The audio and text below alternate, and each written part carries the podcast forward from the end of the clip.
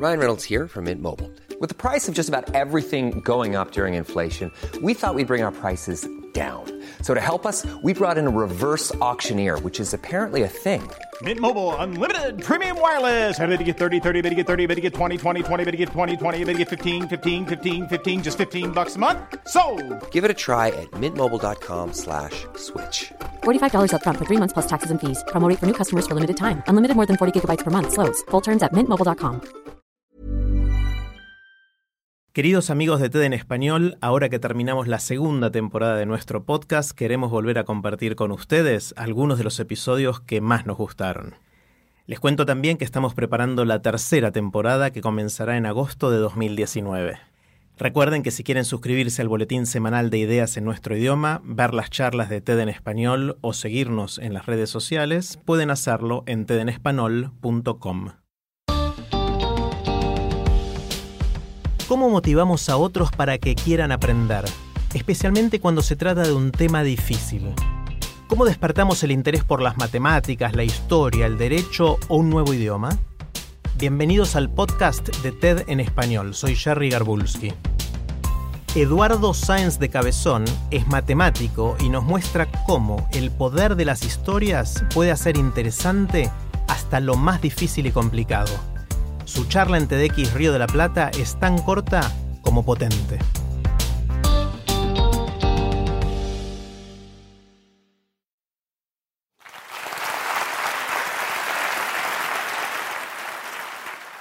El 29 de mayo de 1832, Évariste Galois sabía que era la última noche de su vida.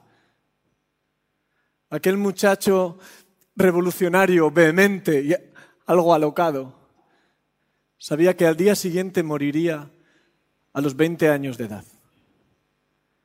Había quedado citado con un capitán de la guardia en duelo y sabía que no tenía ninguna oportunidad.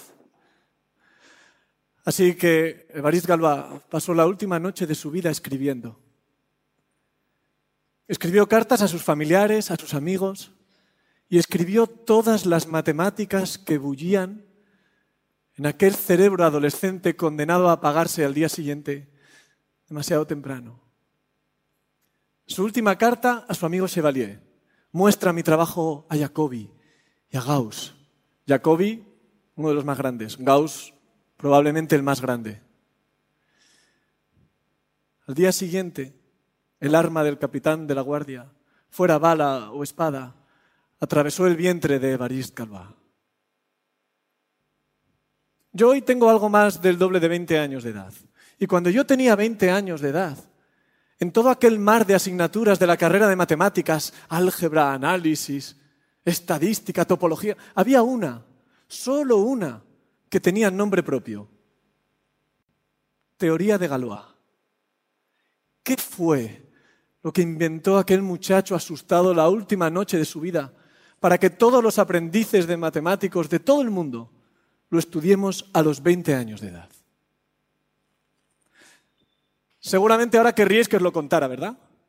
Seguramente ahora queréis saber qué es lo que hizo Galois. Galois resolvió un problema de siglos y le dio una solución perfecta, bellísima, brillante, y abrió caminos nuevos a las matemáticas. Las matemáticas que inventó Galois son las que describen el comportamiento de las partículas elementales del universo hoy en día y a la vez describen la simetría de los suelos, de las paredes del Palacio Nazarí de la Alhambra de Granada. Sí, os gustaría que os contara la historia, ¿verdad? Y si yo os la contara, empezaríamos en las matemáticas recién nacidas de los babilonios, de los griegos, y caminaríamos por la historia acompañando en momentos muy difíciles a los matemáticos, a los grandes matemáticos de todos los tiempos, que fracasaron muchas veces donde triunfó Galois. Y acompañaríamos a ese muchacho asustado en la última noche de su vida. Y también acompañaríamos a los matemáticos de los 200 últimos años, que han ido recorriendo los caminos que abrió Galois. Y vosotros querríais venir conmigo. Y ese es el poder de las historias que nos hacen atrevernos a entrar al castillo encantado junto con Juan sin miedo a pasar la noche. Y nos hacen coger de la mano a Basilisa y entrar en la cabaña de la terrible bruja Baba Yaga. Y nos hacen también acompañar a Simbad en el desierto, en el mar, para ver qué tesoro se encuentra en sus siete viajes. Las historias nos hacen querer ver el final, nos hacen acompañar al protagonista. Aunque la cosa se ponga difícil y aburrida, y no me vais a creer, pero a veces en matemáticas las cosas se ponen difíciles y aburridas. Las matemáticas, la ciencia están llenas de historias, son la historia de nuestro descubrimiento del mundo. Yo podía contar la historia de Georg Cantor, el hombre que miró al infinito a los ojos y acabó enloqueciendo. O la historia de Ramanujan, un adolescente desconocido al que la diosa Namagiri le dictaba en sueños los secretos de los números. O la historia de los 300 años que pasaron los matemáticos tratando de, resolver un problema que apenas cabía en el margen de un libro. Me encantaría contaros historias, pasaría horas aquí. Y vosotros seguiríais conmigo. Porque las historias hacen que aquello que parece a veces aburrido y difícil, que no tiene nada que ver conmigo, sí tenga que ver conmigo. ¿Por qué? Porque está dentro de nuestro ser. Cuando te cuentan historias, te miran a los ojos, te tienen en cuenta, y tú te conviertes en protagonista de la historia y en autor. Somos seres orales. Y abrir espacio a las historias contadas, a la palabra dicha, en nuestras vidas, en nuestras casas, en nuestras aulas, nos hace más ser quienes somos. Los humanos llevamos milenios contándonos historias. Todos los grupos étnicos, en todas las épocas, en todos los lugares del mundo, han tenido sus narradores, sus cuenteros, los chamanes, los bululúes. A veces eran los sacerdotes los que contaban las historias del pueblo. A veces eran las madres, las matronas, las abuelas, los que contaban aquellas historias, las que ponían voz, cuerpo y alma, que viene a ser lo mismo, a las historias del pueblo. El tema de la historia, el contenido de las historias, siempre el mismo.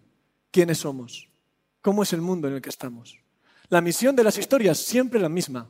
Caminar juntos, con los que se fueron, con los que están, con los que vendrán, construir la comunidad. La comunidad no se construye solo con las leyes y las costumbres. La comunidad la construyen también las historias, las míticas, las legendarias. Es verdad, puede que hayamos pasado de ese paradigma mítico, de ese paradigma legendario, y estemos en un paradigma científico de comprensión. Pero el poder de las historias no ha pasado durante milenios en todas las latitudes, en todos los grupos étnicos, en todos los momentos. Los narradores, los cuenteros, han desarrollado técnicas muy eficaces para transmitir las historias de la tribu las contaban de forma que no se olvidaran y no se olvidaban. Las contaban de forma que fueran significativas para cada miembro de la tribu y cada niño, cada adulto, cada anciano sentía esas historias como propias. Eran la parte más esencial del ser del pueblo. Eso no se podía perder. A lo largo de la historia, en todas las formas de ser humanos que ha habido sobre la tierra, contar historias ha sido una parte esencial de nuestro ser. Hoy día, a la respuesta de qué es el mundo, qué somos nosotros, la llamamos ciencia y cultura. Y a su transmisión la llamamos educación. Y los que asumimos ese reto de implicarnos en esa transmisión, demasiadas veces olvidamos a los cuenteros, a los narradores, a los griots, a los bululúes que nos precedieron en este oficio sagrado. El día siguiente de aquel 30 de mayo de 1832, en que el arma del capitán de la guardia fuera bala o espada, atravesó el vientre de Evariste Galois. Su hermano sostenía llorando el cuerpo agonizante de aquel muchacho vehemente, revolucionario, algo alocado. Y Galois, Evariste, lo miró a los ojos y le dijo sus últimas palabras, no llores, No llores y dame valor, porque necesito todo el valor del mundo para Even when we're on a budget, we still deserve nice things. Quince is a place to scoop up stunning high-end goods for 50 to 80% less than similar brands. They have buttery soft cashmere sweaters starting at $50, luxurious Italian leather bags, and so much more. Plus, Quince only works with factories that use safe, ethical, and responsible manufacturing. Get the high-end goods you'll love without the high price tag with Quince. Go to quince.com slash style for free shipping and 365-day returns. morir a los 20 años de edad. Gracias.